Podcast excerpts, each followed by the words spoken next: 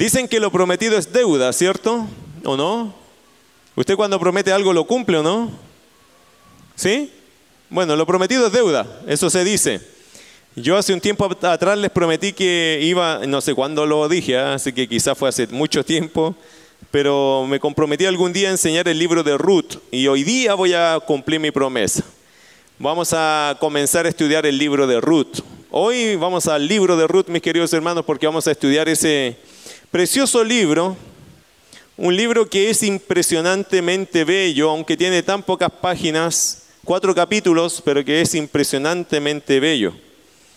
Goethe, un hombre pintor, dramaturgo, escritor eh, alemán, y que me parece que en el tiempo del romanticismo, este hombre Goethe, que, es, que era, le dije, una persona muy destacada en, el, en Alemania, ese hombre en algún momento cuando leyó, y era un, me parece que era presbiteriano él, él cuando leyó el libro de Ruth, él dijo que así como Venus, ¿cierto? Era como lo más hermoso o lo más digno en, en la parte plástica, ¿cierto? Así como la Mona Lisa es lo más relevante en la pintura, así también lo es Ruth en lo que es la literatura. Interesante que el libro de Ruth, mis queridos hermanos, es sumamente bello, es hermosísimo. Y mientras más lo leo, yo más me cautivo con el libro de Ruth. Mientras más he tenido la oportunidad de leerlo y releerlo en estos días, preparando esto y antes, obviamente, muchas veces, encuentro que el libro de Ruth tiene una belleza sin igual, o, singular diría yo, no sin igual porque hay otros textos también muy bellos, pero el libro de Ruth es un libro precioso y es una historia de gracia, es una historia de la gracia de Dios de cómo es una historia muy conmovedora de cómo Dios puede cambiar la desgracia en bendición.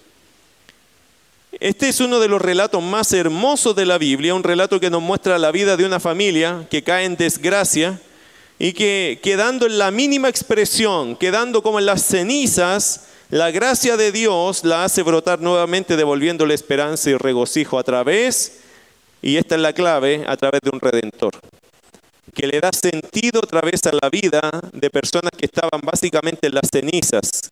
Y eso está muy bien dicho como lo que hoy gráficamente podemos ver con tristeza dentro de nuestro país.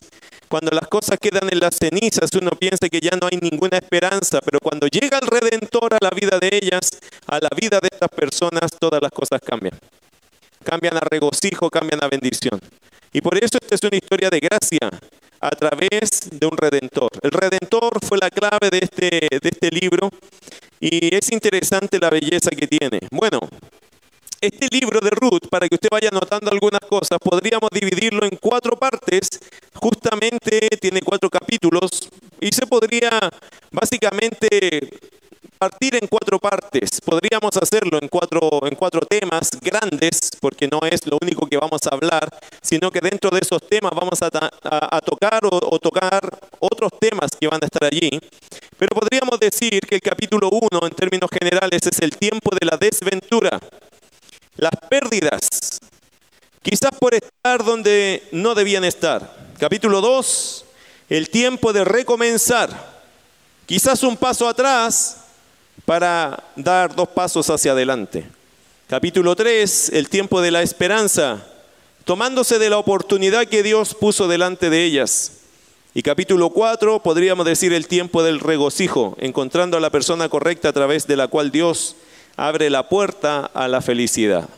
Interesante este, este libro de Ruth. Ahora, contexto histórico. Vamos a Ruth capítulo 1, verso 1. Vamos a estudiar. ¿Le gusta estudiar la Biblia o no?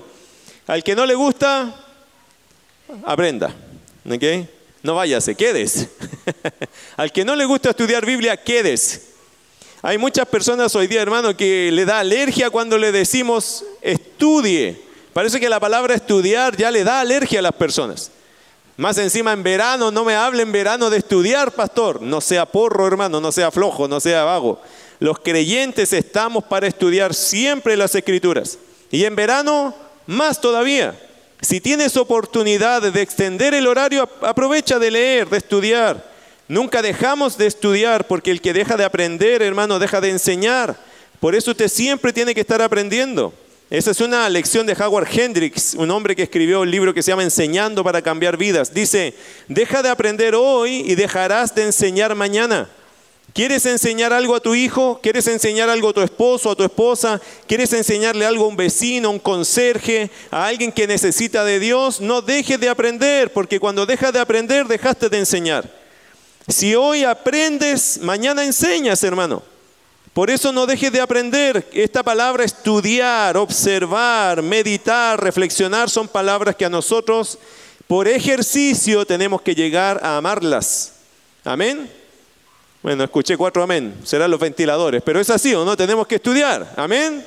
Eso, ahí, ahí lo escuché, hermano. No eran los ventiladores, eso. Ruth capítulo 1, verso 1. Observadores. Ahí. Saque sus lentes, observe. Lo primero que vamos a ver acá para estudiar este libro debemos entender el, contexto histórico. Ruth capítulo 1, verso 1, léalo conmigo. ¿Qué dice ese pasaje?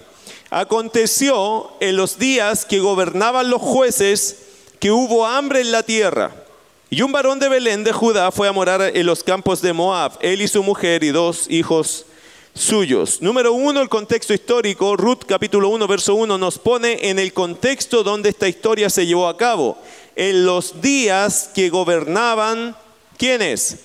Los jueces. De hecho, dicen que este libro de Ruth en la Biblia o en el Antiguo Testamento de los judíos, en el orden judío, dicen que el libro de Ruth está inserto en el libro de los jueces, porque corresponde históricamente a ese tiempo. Ahora, vaya a jueces capítulo 21, verso 25. No tiene que hacer mucho esfuerzo, probablemente está al otro lado de la hoja suya. Jueces 21, 25, que es el último versículo del libro de los jueces. ¿Qué dice? Léalo conmigo también. ¿Qué dice?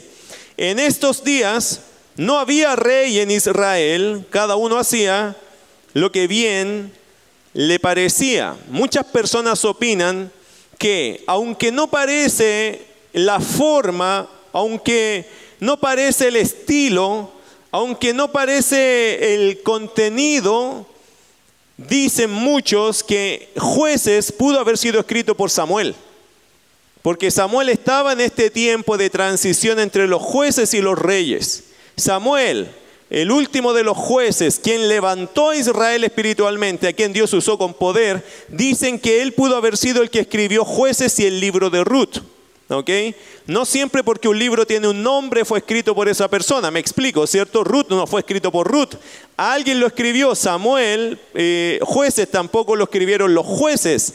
Alguien registró la historia de los jueces. Y se piensa que aunque no es el estilo, no es la forma, no son las palabras que ha usado Samuel en sus escritos, se piensa que él es la persona más posible en la escritura a los jueces. Ahora, ¿notó lo que dice jueces 21-25? En estos días, en los días de los jueces, no había rey en Israel. Cada uno hacía, ¿qué cosa? Lo que bien le parecía.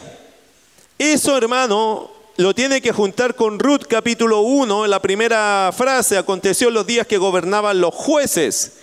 Por lo tanto, el libro de Ruth está en un contexto histórico muy complejo en un contexto histórico espiritualmente hablando muy complejo. El tiempo de los jueces fue un tiempo de mucho sincretismo. Grábate esa palabra, sincretismo. ¿Qué es sincretismo? Bueno, en términos fáciles, mezcla de creencias correctas acerca de Dios con creencias paganas acerca de Dios. ¿Ok? ¿Qué es el sincretismo? Es una mezcla de costumbres paganas con costumbres bíblicas con creencias paganas y creencias bíblicas, con creencias equivocadas y con creencias correctas. Y eso todo lo metían en un saco o hacían un revuelto y de eso sacaban una imagen distorsionada de Dios.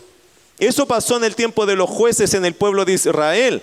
¿Por qué? Porque el pueblo de Israel, alejándose de la ley de Dios, alejándose de la correcta teología, del conocimiento correcto de Dios y abrazándose a costumbres paganas de dioses falsos y enseñanzas falsas, quisieron juntar estos dos mundos y estropearon, distorsionaron la verdad de Dios. Eso no es tan extraño el día de hoy. Hay mucha gente hoy día que toma cosas del culto pagano y los trae al culto cristiano. Y a veces los cristianos, por no estar cerca de la teología, del conocimiento de Dios, aceptan estas prácticas y hacemos un sincretismo. Empezamos a practicar cosas que no son bíblicas en las iglesias y las aceptamos porque no estamos cerca de la teología correcta. Y eso se llama sincretismo. Practicamos cosas que no son bíblicas, que son del paganismo de hecho, y las unimos con el cristianismo. Ahora, en otras palabras, o como dice el diccionario, el diccionario dice que sincretismo es tendencia a conjuntar y armonizar corrientes de pensamiento o ideas opuestas. Eso en el diccionario usted lo va a encontrar así.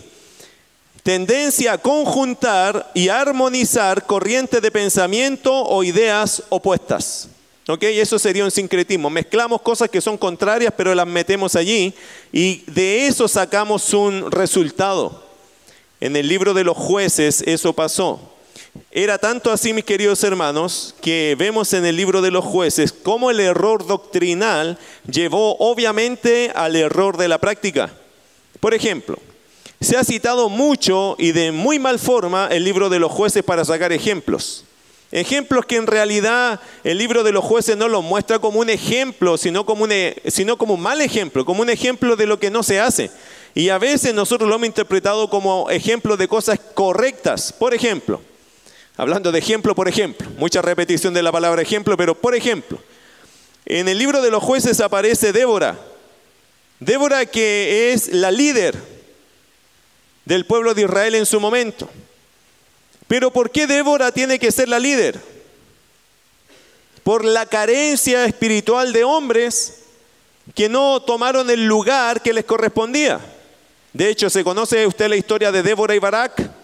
Si usted no conoce la historia, no lo va a entender esto, pero Barak le dijo a Débora, si tú no vas conmigo, yo no voy.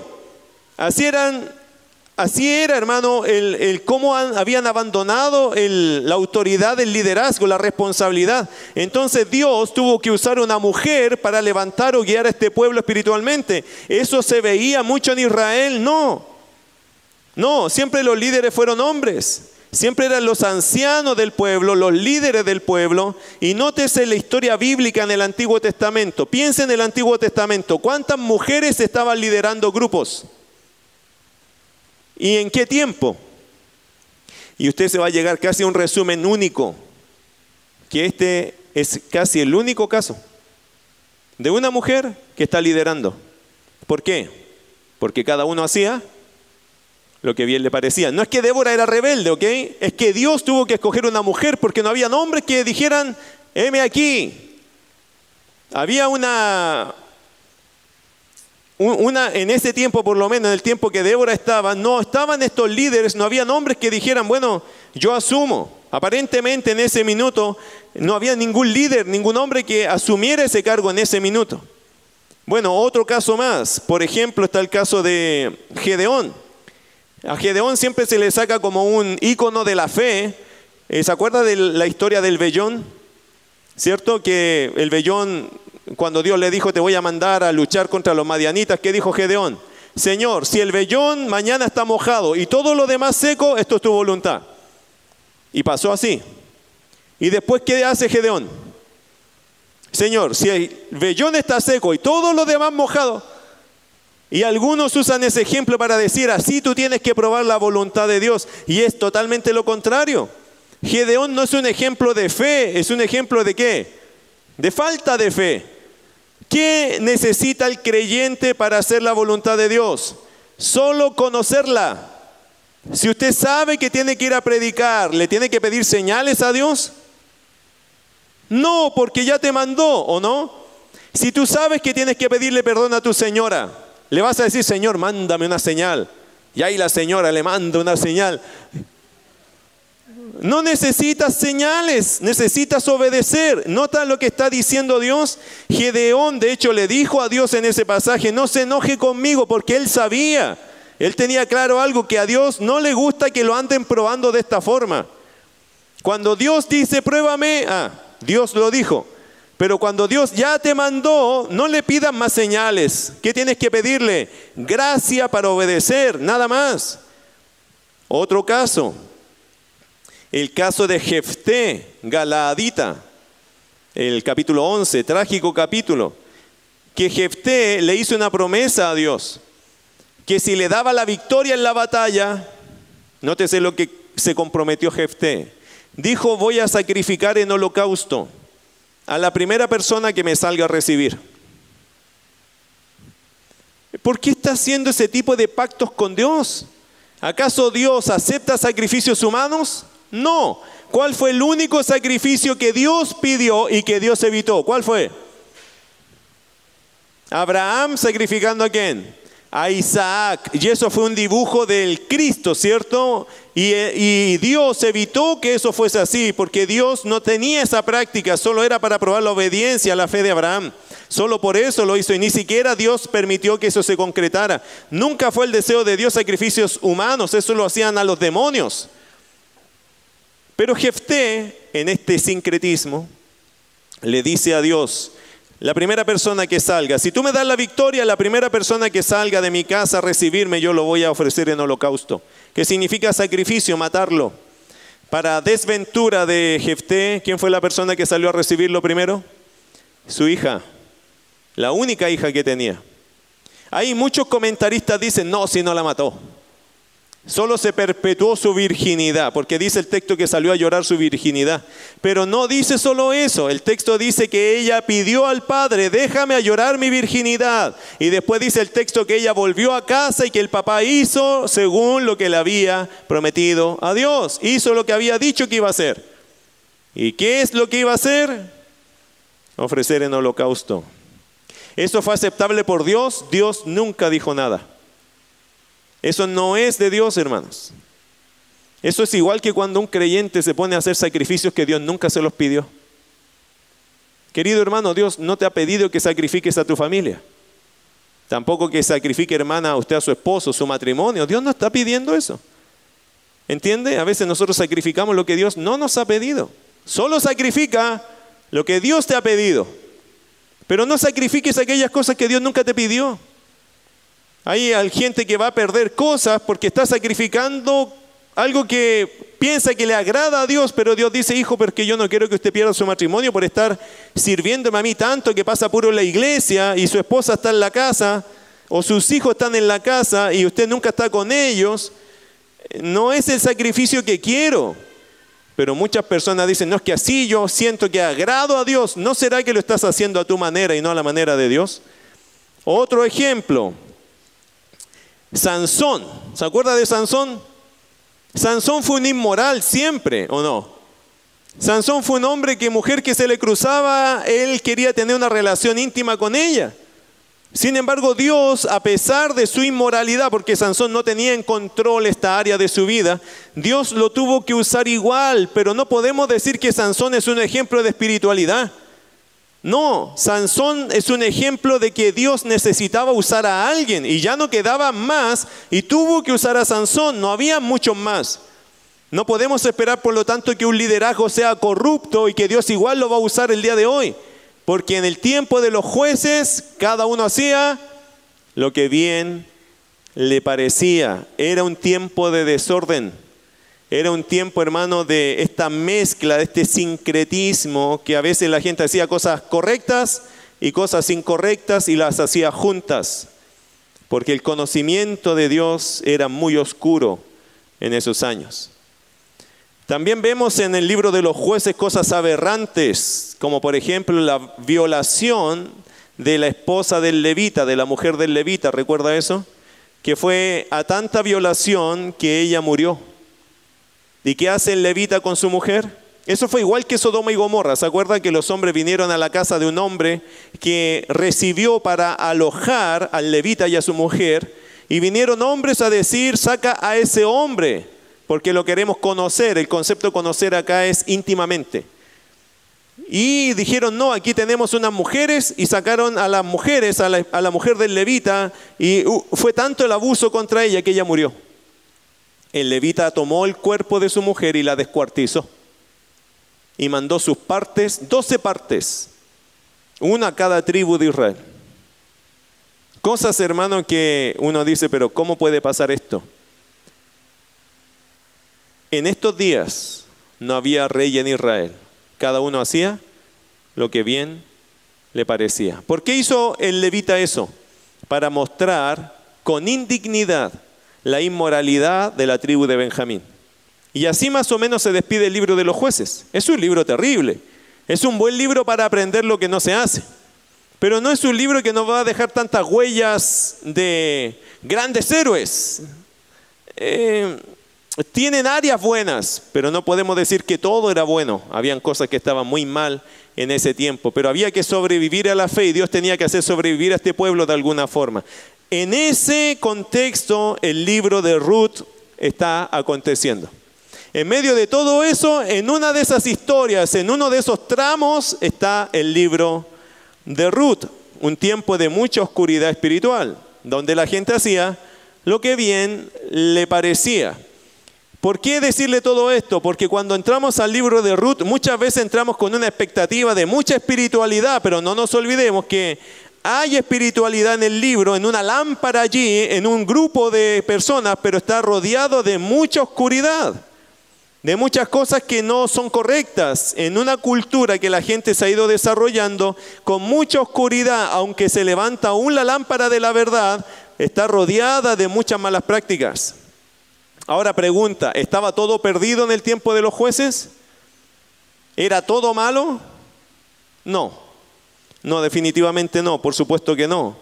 Aún en los tiempos, mis queridos, más oscuros, Dios guarda un grupo que le sigue sinceramente en la observación de la verdad. Siempre creo yo que en los momentos más oscuros, siempre habrá un grupo que mantiene la verdad de Dios firme y no se deja seducir ni engañar por lo que pasa a su alrededor. Por ejemplo, en el libro de Ruth encontramos a Noemí. ¿Quién es Noemí? La suegra de Ruth. Noemí era un buen ejemplo para estas moabitas. Ella dio testimonio de Jehová a pesar de que ella reconoció que Dios le salió al encuentro a castigarla. Pero ella creía y reconocía a Dios y no negó a Dios. Estaba frustrada, no entendía muchas cosas, pero ella no renegó a Dios. Ella predicaba, hablaba de Jehová y estas moabitas fueron impactadas por el testimonio de Noemí. También encontramos en el libro de Ruth a Vos. Vos es un hombre eh, elocuente, un hombre espiritual y que tenía un grupo de trabajadores que también hablaban en nombre de Dios. También encontramos allí un grupo de ancianos en este libro de Ruth. Encontramos un grupo de ancianos que cuando vos se casa con Ruth lo bendicen en el nombre de Jehová. Y también encontramos cuando nace el hijo de ellos dos, Obed, cuando nace hay un grupo de mujeres que bendicen en el nombre de Jehová a Noemí. Por lo tanto, queridos hermanos, había esperanza. Permanecía un grupo fiel, permanecían personas apegadas a la palabra de Dios, seguidores fieles de Jehová, creyentes fieles, justos, en medio de una sociedad que hacía cada uno lo que bien le parecía. Y en medio de eso sí había todavía una lumbrera, una esperanza, personas que creían y confiaban en Dios y que citaban su nombre. Porque te vas a dar cuenta que en el tiempo llegó una sociedad judía que ni siquiera decía el nombre Jehová en el tiempo de Esther, mucho más adelante. Yo le desafío a algo, lea el libro de Esther, que tiene 11, 12 capítulos por allí, y busque si en algún momento se menciona la palabra Dios. Ese es el segundo libro que tiene un personaje principal, una mujer. Los únicos dos de la Biblia. Yo lo desafío que lea el libro de Esther y encuentre la palabra Dios. No se hablaba, no se usaba la palabra Dios. ¿Por qué? Bueno, llegan tiempos que a veces, hermanos, los justos ya ni siquiera quieren mencionar a Dios. Quizás por miedo a la sociedad, quizás por miedo a identificarse como creyentes. Interesante. Bueno, volvamos al libro de Ruth. Pregunta, ¿en qué tiempo estamos hoy día?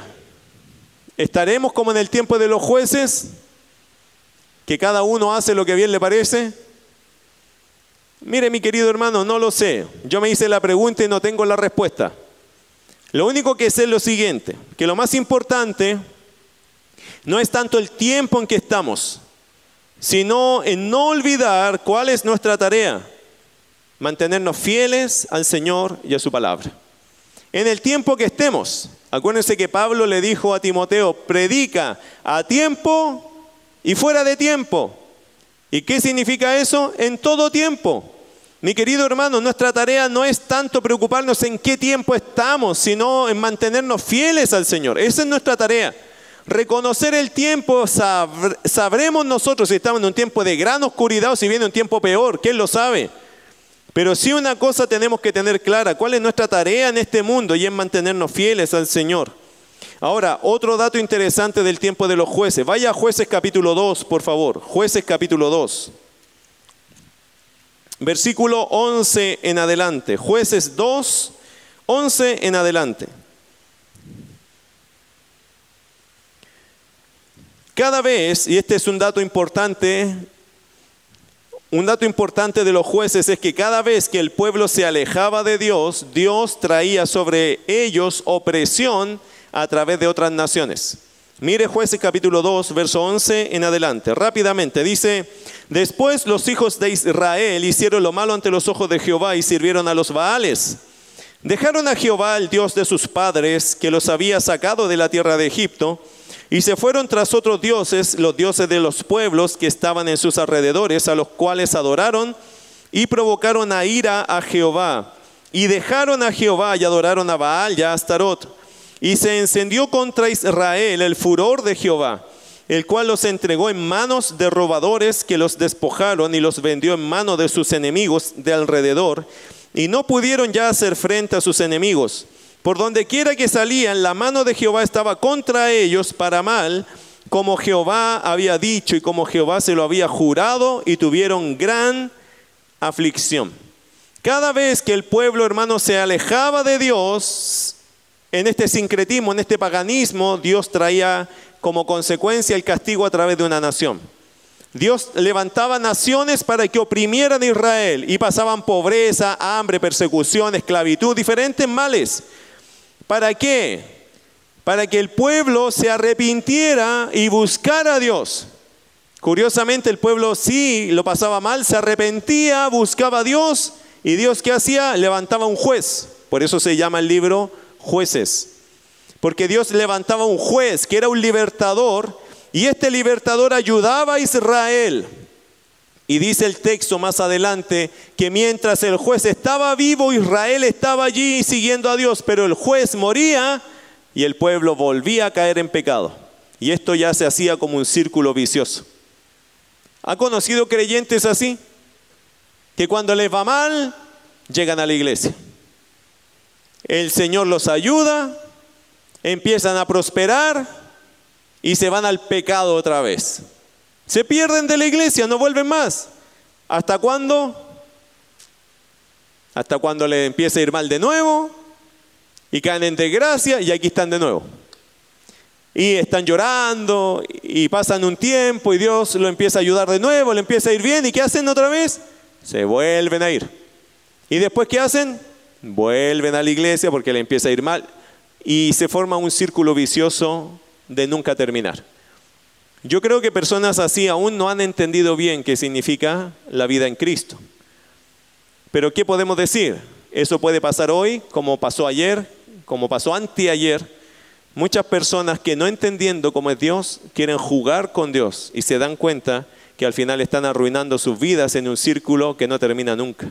Y que lo único que están logrando es hacerse más viejos y ver cada día más castigo de Dios y nunca logran salir adelante, madurar, prosperar, crecer espiritualmente, ser un cristiano maduro. No logran eso porque están siempre en este círculo que es una tristeza. Ahora, Ruth capítulo 1, verso 1. Espero que con estos detalles o datos haya aprendido algunas cosas. Ahora nos vamos un poquito más rápido, así que atentos acá. Ruth capítulo 1, verso 1. Aconteció los días que gobernaban los jueces, ya lo tiene claro, que hubo hambre en la tierra. Pregunta, ¿por qué hubo hambre en la tierra?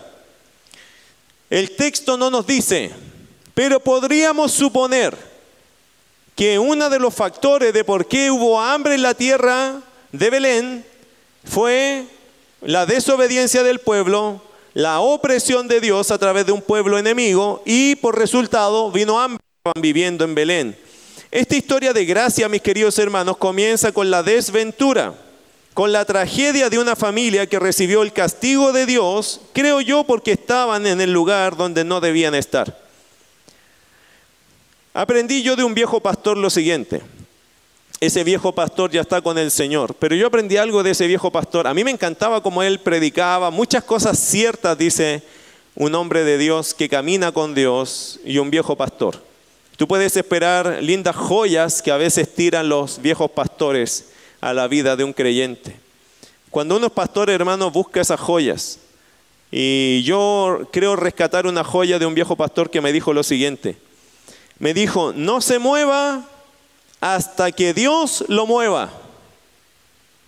Y eso era algo que él repetía constantemente en sus predicaciones. Cada predicación, casi siempre él decía, no se mueva hasta que Dios lo mueva. En los momentos más difíciles de mi ministerio, esas palabras vinieron, hermano, a ser un eco gigante. No se mueva hasta que Dios lo mueva. Y si Dios no lo mueve, no se mueva. Quédese donde Dios lo puso. Y solo muévase si Dios lo mueve. Pero no se mueva solo, no vaya solo, no, no, no haga las cosas solo. Deje que Dios haga lo que tenga que hacer, que Dios lo mueva. Eso fue para mí muy importante. Mis queridos hermanos, Dios nos mueve, no los hombres. ¿Lo escuchó? Dios nos tiene que mover, no los hombres. ¿Por qué? Porque nosotros no buscamos agradar a los hombres, sino a quién? A Dios. Así que hermano, no se mueva si Dios no lo mueve, pero si Dios lo mueve, muévase. Hay momentos en la vida que uno se tiene que mover porque Dios le dice, hijo, muévase. ¿Se acuerda de Abraham? ¿Qué le dijo Dios a Abraham? Vete de tu tierra y de tu parentela a la tierra que yo te mostraré. ¿Y Abraham qué hizo? Se fue. Pero hay momentos que uno no se tiene que mover. ¿Cómo sé yo? ¿Cómo sabes tú? Bueno, esa es tu relación con Dios. Ese es tu orar a Dios. Ese es tu, eh, tu caminar con Dios, te lo va a decir. Si es tiempo de marchar o es tiempo de quedarse. Pero no se mueva, eh, no se mueva si Dios no lo mueve. Quédese hasta que Dios diga, muévete. Eso es lo más seguro, mis queridos hermanos. Nunca Nunca vaya a hacer lo que Dios no te está diciendo que hagas. No te aventures de esa forma. Quizás esa fue la frase que a esta familia no le hizo eco cuando las cosas se pusieron difíciles en Belén. Vaya versículo 1. Aconteció en los días que gobernaban los jueces que hubo hambre en la tierra. Y un varón de Belén, de Judá, fue a morar en los campos de Moab, él y su mujer y dos hijos suyos. Versículo 2. El nombre de aquel varón era Elimelech y el de su mujer Noemí. Y los nombres de sus hijos eran Malón y Kelión, efrateos de Belén de Judá. Llegaron pues a los campos de Moab y se quedaron allí. Interesante, mis queridos hermanos, estos dos versículos nos da mucha tela que cortar, nos da mucho antecedente. Anote algunas cosas importantes allá. Mire, vemos que Elimelech sale de Belén a buscar nuevos horizontes, ¿cierto? ¿Qué estaba pasando en la tierra de Israel en general? Había hambre, pero Elimelech era de la tierra de Belén. Y Elimelech, me parece, buscando un nuevo horizonte, buscando quizá un futuro más próspero, porque la tierra de Israel estaba con hambre, quizás por el castigo de Dios, no sabemos, pero la tierra no, no estaba prosperando, había hambre en la tierra. ¿Qué hizo Elimelech? Miró, levantó la vista y dijo, nosotros nos vamos de esta tierra. ¿Nos vamos a dónde? A la tierra de Moab. Y saca a su familia de la tierra de Belén y se la lleva a tierra de Moab. Ahora, algunos antecedentes que tenemos que nosotros eh, entender acá, quizás para darle sentido a esta historia. Entre paréntesis, él saca a su familia de la tierra de Belén y lo lleva a tierra de Moab, donde vivían Orfa y Ruth, que eran moabitas. De otra, de otra tierra, de otro país. Eh, mire algunas cosas que son interesantes. Veamos las cosas que no son evidentes en este pasaje. ¿Por qué? Porque aquí hay algunos principios que debemos entender para que esta historia tome sentido para nosotros. No se olvide que tenemos que cruzar un puente histórico para entender lo que la Biblia dice. Nosotros estamos acá, ¿cierto? En Chile. ¿En qué año estamos? 2023, ¿cierto? Verano. Ahora tenemos que ir miles de años atrás a entender una historia que no es de hoy.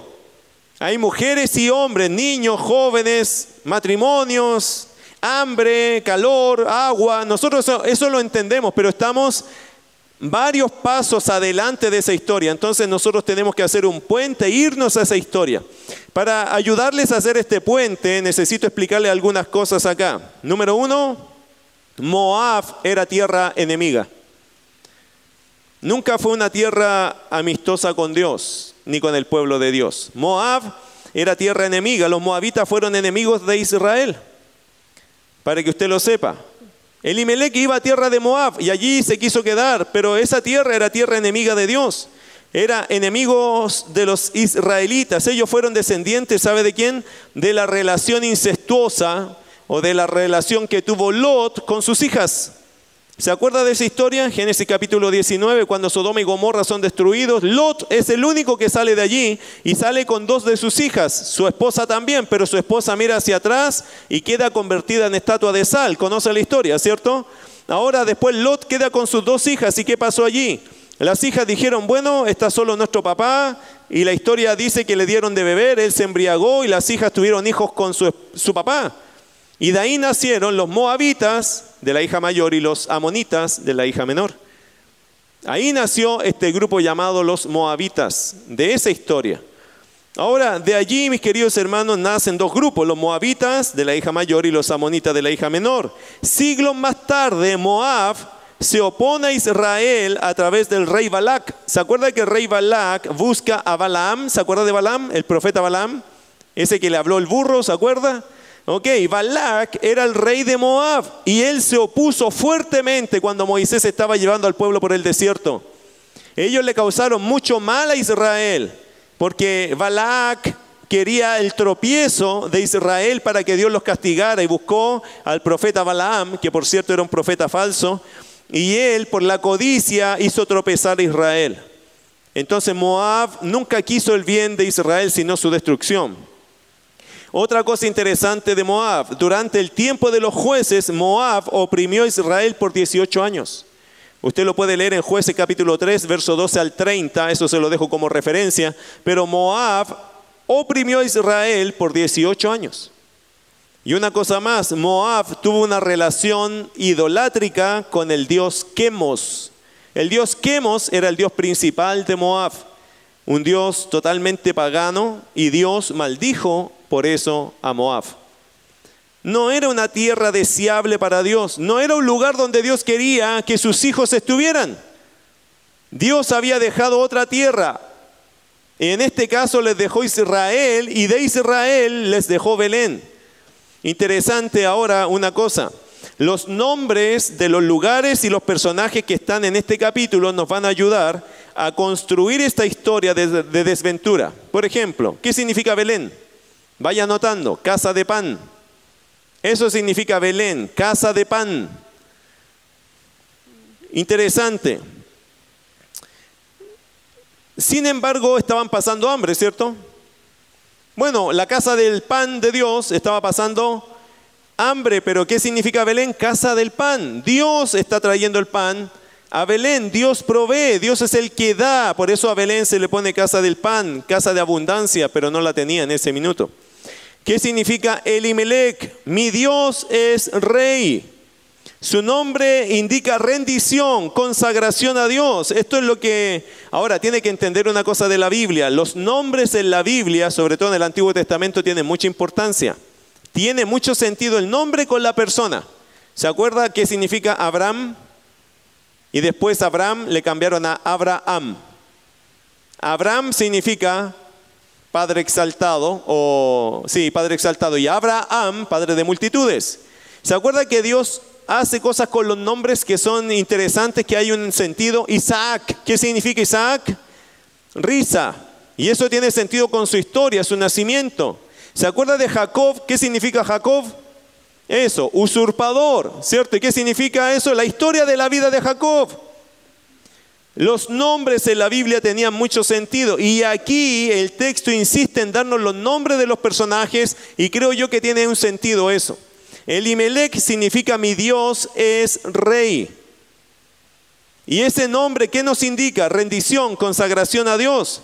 Sin embargo, él, como cabeza de esta familia, la dirige fuera de Belén, a tierra de Moab. ¿Hay algo raro en eso? Yo creo que sí, ¿o no?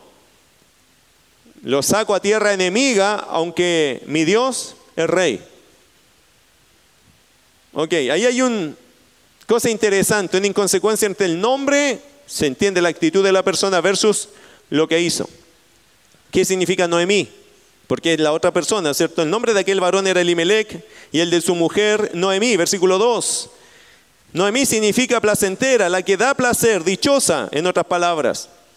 Noemí fue una mujer eh, de nombre muy alegre, la que traía la dicha a su hogar y así le conocían las personas del pueblo. Mira Ruth capítulo 2, verso 19 y 20. Perdón, Ruth 1, 19 y 20. Anduvieron pues ellas dos hasta llegar a Belén y aconteció que habiendo entrado en Belén, Toda la ciudad se conmovió por causa de ellas y decían, ¿no es esta Noemí? Y ella le respondía, mira qué interesante, no me llaméis Noemí. La conocían como la dichosa, la que trae placer, la que da gusto ver, la que es una persona muy alegre, la que adorna la casa, la que trae una sonrisa al rostro, la persona que hace la diferencia, que hace buen ambiente. ¿Qué dijo ella? Verso 20, no me llaméis Noemí, sino llamadme Mara porque en grande amargura me ha puesto el Todopoderoso. Se nota que a ella la conocían por una persona radiante, dichosa, que traía placer, que hacía que el ambiente fuera distinto, pero a ella la conocían así porque ella era así. Bueno, probablemente ella, su misión en la vida, para, la, para Noemí la misión de su vida era hacer feliz a su familia. Que su familia fuera una familia llena de placer, una familia feliz. Probablemente buscaba transmitir este sentimiento en todo lo que hacía y en todo lo que vivía. Sigue el versículo 2. Y los nombres de sus hijos eran Malón y Kelión. ¿Qué significan Malón y Kelión? Enfermizo y agotado. ¿Usted le hubiese puesto a sus hijos enfermizo y agotado? Bueno, hay algunos hijos que viven agotados, ¿cierto? Pero no por eso le vamos a poner así que león significa agotado y malón le significa enfermizo. No quiero que le ponga esos nombres a sus hijos, ¿cierto? No, no creo que sería muy de ánimo para sus hijos, pero Malón y Kelión eran enfermizo y agotado, o en otras palabras, debilucho. Eso era el significado de los nombres de estos muchachos. Interesante también es que esto nos habla de hijos que no eran de los más fuertes o sanos. Seguramente cuando nació Malón, hoy esté enfermizo. Nació medio enfermo. Y después nació que León, este debilucho, le levantaba las manos y se le caían las manos, estaba así como siempre agotado. Pero Noemí, ¿qué dijo ella? Los vamos a sacar adelante igual, mi amor. Esta familia va a ser una familia feliz. Nuestros hijos no son fuertes, pero van a ser felices. ¿Y qué dijo Dios en mi rey? Confiamos en Dios, Noemí. Vamos adelante, vamos a sacar adelante a estos muchachos. Esta familia honrará a Dios, porque Dios es nuestro rey, Elimelech.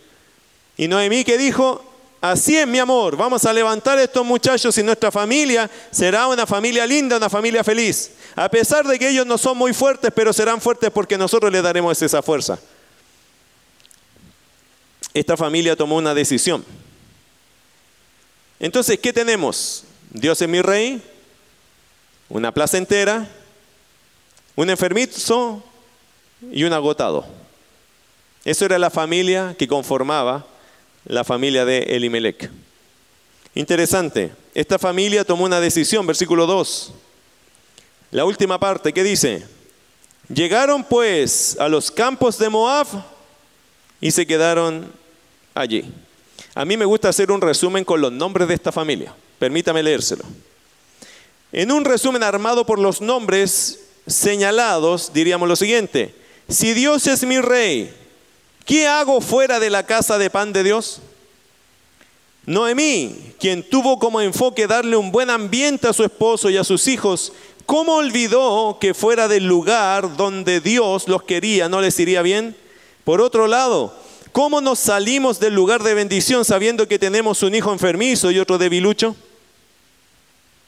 Qué interesante que esos nombres nos guían a algo. Qué interesante que esos nombres son como una pista que podemos construir una, por lo menos una impresión. Si yo digo que Dios es mi rey, es en mi nombre, y tengo una esposa que me va a apoyar en todo porque ella es su misión hacer eso por mí y va a apoyar a nuestros hijos, como yo como esposo llego y saco de la casa de pan, de la bendición a mis hijos y lo llevo a una tierra enemiga? Hay algo allí que te dice el texto, la historia, las cosas de las situaciones de los nombres, como que nos están llevando a un punto. Algunos no comentan nada de eso, pero yo creo que allí hay algo que uno tiene que observar. Dios, de hecho, hermanos, vemos que esta familia tomó una decisión. ¿Cuál fue la decisión? Versículo 2 al final, llegaron pues a los campos de Moab y se quedaron allí. Decidieron como familia, el líder y como familia decidieron ir a una tierra que no era la tierra que Dios quería. A una tierra de hecho enemiga de Dios. A un campo que no era un campo bendecido por Dios. De hecho, personas que sabían que estaban bajo juicio de Dios y que estaban alejadas de Dios. Y esta familia se fue a morar allí. Vemos que esta familia salió en busca de nuevos horizontes, nuevas oportunidades, pero fuera de la voluntad de Dios. Dios tuvo otras opciones, ¿sabía usted? A veces uno dice, bueno, es que a lo mejor no le quedaron opciones. Es que sí tuvieron opciones. Siempre en la, en la vida Dios te da alguna opción, apegada a su palabra. Y Dios tuvo otras opciones para los que de su pueblo estuvieran pasando dificultades económicas. Asumamos, tenemos que asumir, que esta familia no lo estaba pasando bien en Israel. Me imagino que por eso salieron. ¿Cierto? Había hambre, esa era la razón que nos dan el antecedente. Entonces uno dice seguramente por el hambre que hizo el hombre, visionario, que dijo él, vamos a otro campo a buscar comida, quizás para siempre o quizás hasta que acá llegue el alimento. El problema de esa decisión es que se salió de dónde? De la tierra de bendición. Y se fue a un campo enemigo. Interesante. ¿Tuvo otra opción? Mire Deuteronomio capítulo 15. Deuteronomio capítulo 15. Algunos versículos nomás, versículo 1 al 2. Cada siete años hará remisión. Y esta es la manera de la remisión. Perdonará a su deudor todo aquel que hizo empréstito o en préstamo de su mano, con el cual obligó a su prójimo. No lo demandará más a su prójimo o a su hermano, porque es pregonada la remisión de Jehová. Le voy a leer versículos 7 y 8. Cuando haya en medio de ti menesteroso o necesitado de alguno de tus hermanos en alguna de tus ciudades en la tierra que Jehová tu Dios te da, no endurecerás tu corazón ni cerrarás tu mano contra tu hermano pobre, sino abrirás a él tu mano liberalmente y en efecto le prestarás lo que necesite, etcétera, etcétera. Mire verso 12 al 15. Si se vendiere a ti tu hermano, esto ya es el caso que ya no tuviera cómo mantenerme que ya no tuviera nada para comer y ya mi familia está pasando hambre, ¿qué dice el texto? Verso 12, si se vendiera a tu hermano, eh, si se vendiera a ti, tu hermano hebreo o hebrea, y te hubieres servido seis años, al séptimo le despedirás libre. Y cuando lo despidieres libre, no lo enviarás, no le enviarás con las manos vacías, le abastecerás liberalmente de tus ovejas, de tu era y de tu lagar, le darás de aquello en que Jehová te hubiere bendecido. Mis queridos hermanos, hay varias opciones. La ley de Dios para el pueblo de Israel, ¿cuál era? Si me iba mal, si no tenía nada, yo podía pedir prestado a mi hermano. Y mi hermano me tenía que prestar. Y teníamos un pacto de pagos, ¿cierto? Pero si llegaba el año que ya se llama el año de la remisión, mi hermano ya no me podía cobrar más. Yo le tenía que pagar hasta el año la remisión y él no me podía cobrar más porque la ley decía que no le cobre más a tu hermano. Hasta ahí está bien. si me iba muy mal y yo tenía que ser como esclavo de mi hermano, él me podía tener como esclavo a mí y a mi familia y me va a dar comida, cuidado, techo y todo por seis años. Y después de eso, en el año séptimo, me tenía que dejar libre me tenía que mandar con cosas para yo subsistir. En esos seis años la gente podía ahorrar, recuperar sus cosas, etcétera, etcétera, etcétera. Habían opciones. Y te voy a decir algo. Vaya a Ruth, capítulo 2. Interesante. Vos era un hombre que podía ayudar a Elimelech. Y no era el único. Había otro pariente que también podía ayudar a Elimelech, que eran de buena situación. De muy buena situación. Mire Ruth capítulo 2, verso 20. Y dijo Noemí a su nuera, sea él bendito de Jehová, pues no ha rehusado a los vivos la benevolencia que tuvo para con los que han muerto. Este Boaz era un buen hombre. Él había ayudado probablemente en el pasado a Elimelech. Probablemente él le hubiese tendido la mano a Elimelech si Elimelech le hubiese buscado para buscar ayuda en él. Vos era un buen creyente, era un hombre justo, hubiese ayudado a Elimelech, probablemente sí. Y de hecho había otro pariente redentor que lo vamos a ver en la historia, que era más cercano a vos y que también tenía buenos recursos. No se ve tan generoso, pero la ley lo obligaba. Habían opciones. Me queda la pregunta, ¿por qué vos, teniendo opciones, igual se fue? Quizás eso es el retrato que nos pasa a muchos creyentes, ¿cierto? Teniendo opciones, igual lo hacemos a nuestra manera. Muchas veces, hermanos, aunque hay las opciones que te dejan más cerca de la voluntad de Dios, buscamos las que nos alejan de Dios. Por lo menos en esta historia yo puedo suponer que la desventura que pasó acá tiene mucho que ver con una persona que tuvo la oportunidad de no salir de casa de pan de Belén, pero se fue buscando nuevos horizontes, un futuro para su familia, y se salió de la voluntad de Dios, se fue a tierra enemiga, se fue al campo de Moab. Puedo suponer yo que eso quizá fue lo que detalló en la desventura que vivió esta familia. Aparentemente esta familia tuvo muchas opciones para salir adelante en Belén, sin embargo, ellos buscaron su propia forma de salir adelante. Eso muchas veces a mí me preocupa que los creyentes busquemos nuestra propia forma de salir adelante saliéndonos de la voluntad de Dios. Ahora, ¿qué pasó con esta familia? Y aquí termino el estudio de hoy. Ya no los voy a aburrir más con eso, pero hasta aquí lo vamos a dejar. Vamos a seguir estudiando, obviamente, todo este tiempo el libro de Ruth, pero ¿qué pasó con esta familia? Versículo 3 al versículo 5. Y murió Elimelech, marido de Noemí y quedó ella con sus dos hijos, los cuales tomaron para sí mujeres moabitas, lo cual también tenían, por cierto, prohibido el pueblo de Israel. Tenían que casarse en su pueblo, no fuera de su pueblo. Murió Elimelech, el líder de la casa. ¿Y qué pasó con los hijos? Se criaron en una tierra extranjera. Cultivaron costumbres extranjeras se casaron con mujeres extranjeras, todo fuera de la voluntad de Dios. ¿Nota lo que le estoy diciendo, hermano? A veces por querer prosperar un poco sacamos a nuestra familia y nuestra familia después es una familia mundana. Queremos prosperar, queremos que nos vaya bien, pero en eso que nos vamos eh, queriendo prosperar en algo bueno, terminamos en algo malo, terminamos metidos de cabeza en el mundo, en nuestra familia, al final termina siendo una familia pagana. Es tan gráfico esto para mí cuando creyentes porfiados, diría yo, porque la palabra es muy clara. La palabra nos enseña a estar ceñidos a Dios y a su voluntad, pero no, a veces nos sacamos este, e, este sujetarnos a Dios, hacemos las cosas a nuestra manera y encontramos una desventura que nuestros hijos primeramente se empiezan a relacionar con todo un mundo pagano y están fuera de la voluntad de Dios. ¿Y qué les puedo decir yo si yo también estoy afuera? ¿Qué les podría decir Elimelech a esos hijos? Si él también andaba afuera. Podría haber dicho a sus hijos, hijos, ustedes tienen que hacer la voluntad de Dios. Si ellos mismos, los hijos, le podrían haber dicho al papá, y papá, ¿y tú? ¿Y tú, papá, en qué andas? ¿Acaso te congregas, papá, para invitarme a la iglesia a mí? ¿Acaso tú lees la Biblia, papá, para decirme que la lea yo? ¿Acaso tú oras, papá, para decirme que yo ore? Cuando un líder pierde la autoridad, su familia paga las consecuencias, querido hermano. Cuando un papá deja de hacer la voluntad de Dios, pierde autoridad para enseñarle a sus hijos.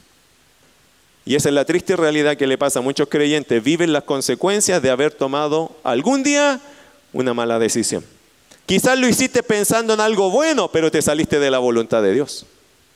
Quizás lo hiciste a tu manera, pensando que esa manera iba a darte buenos frutos. Y hoy día te das cuenta que fue un terrible error. ¿Cuáles son los efectos de esta decisión? Sin juzgar a Elimelech, a Noemí, sin juzgar, pero solo mirando uno puede ver que hay efectos acá que no son los que uno esperaba, ¿cierto? ¿A qué se fue Elimelech? ¿A qué se fue Noemí? A un futuro mejor. ¿Qué encontraron? Versículo 3, y murió Elimelech, marido de Noemí, y quedó ella con sus dos hijos. ¿Qué hicieron los hijos? ¿Volvieron a casa? ¿Volvieron a Belén? ¿Volvieron a los caminos? ¿Volvieron a la voluntad de Dios? No. Querido hermano, si uno no vuelve, ¿por qué espera que sus hijos vuelvan? Hay esperanza cuando un padre vuelve, que sus hijos vuelvan. En este caso, Elimelech nunca volvió y los hijos tampoco. Mira verso 4. Los hijos, los cuales tomaron para sí mujeres moabitas, el nombre de una era Orfa y el nombre de la otra Ruth. Entre paréntesis, ellas no tenían nada que ver con esta historia. Súper ajenos, ajenas a esto. Ellas no tenían culpa de nada, porque ellas no conocían a Dios. Esto no es culpa de, ellas, porque ellas no conocían a Dios. Dos hombres se le acercaron, se casaron, era la cultura, ellas se casaban con hombres, no tenían problemas. Aquí los responsables no son ni Ruth ni Orfa, aquí los responsables son Malón y Kelión, que sabiendo que no se tenían que casar con mujeres que no eran del pueblo de Israel, se casaron igual. ¿Qué pasó? Y habitaron, dice verso 4 al final, y habitaron allí unos 10 años en Moab. Diez años ya es para quedarse, ¿no? Echando raíces. Pero ¿qué pasó? Verso 5. Líalo conmigo. Y murieron también los dos, Malón y Kelión, quedando así la mujer desamparada de sus dos hijos y de su marido. Cuando piensas en esto, querido hermano, yo te hago una pregunta. ¿Fue buena la decisión? ¿Fue buena la decisión de Elimelech? No conocemos todo el trasfondo. No, no conocemos todos los detalles. No conocemos todas las motivaciones. Pero lo que vemos acá es el resultado. Muerte para todos los hombres de la casa. Y solo Noemí, como una brasa en medio de un incendio, quedó allí. Ahora Noemí vivía como extranjera desamparada y en una tierra que no era su tierra. ¿Qué tenemos que hacer cuando estamos en esa situación? ¿Qué harías tú cuando te quedas como un, un, tizón encendido en medio de un fuego, pero sobreviviste y te quedaste allí? ¿Qué tienes que hacer? Bueno, yo creo que lo que hay que hacer es volver volver a donde yo nunca tuve que haber salido. Volver a comenzar. Volver al punto en el cual yo supe y me doy cuenta que me salí de la voluntad de Dios. Yo tengo que volver allí. Y una aplicación para nosotros los creyentes, querido hermano, cuando te has salido de la voluntad de Dios y estás viviendo solo consecuencias, ¿qué tienes que hacer? Vuelve. Vuelve al punto donde todas las cosas se empezaron a echar a perder. Vuelve al punto, retrocede allí. Vuelve al lugar donde te corresponde, donde tú sabías que eso era la voluntad de Dios y aunque era difícil, pero allí tengo que estar, en la voluntad de Dios. Tengo que volver a estar en el centro de la voluntad de Dios. Si no, la vida se me puede volver en puros tormentos y desventuras.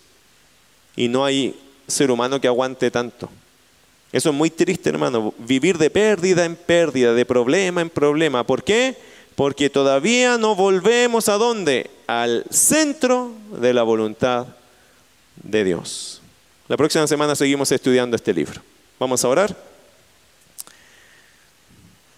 Y espero que haya sido de reflexión para ti. Le invito a cerrar sus ojos. Vamos a orar al Señor. Querido Padre Celestial, estamos insertándonos en un ambiente, en un tiempo, Señor, de, de la vida de Ruth, de la vida de Noemí, de Limelec. Aún ni conocemos, Señor, la vida de Ruth. Estamos viendo los antecedentes, lo que pasó antes de que Ruth saliera a escenario. Tratando de entender, Señor, el libro de Ruth como tratando de entender nuestra propia vida. Señor,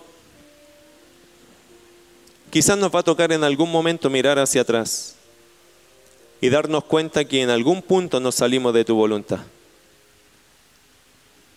quizá una desventura, quizá una pérdida, quizás un problema, quizás una consecuencia. No lo sé. Solo te pido, Dios, que gracia haya en nuestros corazones para cuando nos encontremos en esa situación volver, reconocer nuestro error, arrepentirnos y volver a hacer las primeras cosas que hacíamos cuando nuestra vida estaba llena de propósito espiritual. Cuando nuestra vida, Señor, quizás no tenía lo que hoy día tiene, pero estaba más llena de gozo y alegría. Cuando nuestra vida, Señor, se regocijaba en ti. Cuando las cosas eran hermosas a pesar de los problemas. Señor, muchos creyentes en el tiempo comienzan a vivir una vida, Señor, tan banal, tan fría, tan vacía. Y quizás fue porque dejaron aquel día, el día de su devocional, el horario de su tiempo con Dios quizás su tiempo de calidad en oración, quizás dejaron de evangelizar, de predicar, de leer tu palabra, de meditar, de reflexionar, quizás llenaron su agenda con cosas buenas, pero no las más importantes. Y hoy día, Señor, se ven alejados, fríos. Hoy día se ven, Señor, en tierra de Moab, con prácticas, Señor, que ellos no tenían cuando te conocieron, con prácticas, Señor, que son más paganas que cristianas con cosas, Señor, y prácticas que no son coherentes al llamado a santidad que usted ha puesto en su iglesia. Señor, ayúdanos, porque sin duda esas prácticas traen consecuencias no buenas. Ayúdanos siempre, Señor, a ser humildes. Otorga gracia para reconocer primeramente nuestro error y para dar los pasos certeros, Señor, en retorno al lugar de bendición a donde usted nos bendecía, donde usted traía gozo a nuestras vidas, donde teníamos un propósito, donde nos levantábamos, Señor, con paz, sabiendo que estábamos en el centro de tu voluntad. Gracias Dios. Aplique por favor su verdad a nuestros corazones, a nuestras realidades.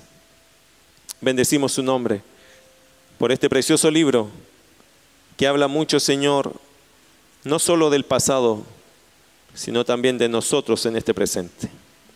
En el nombre de Jesús. Amén.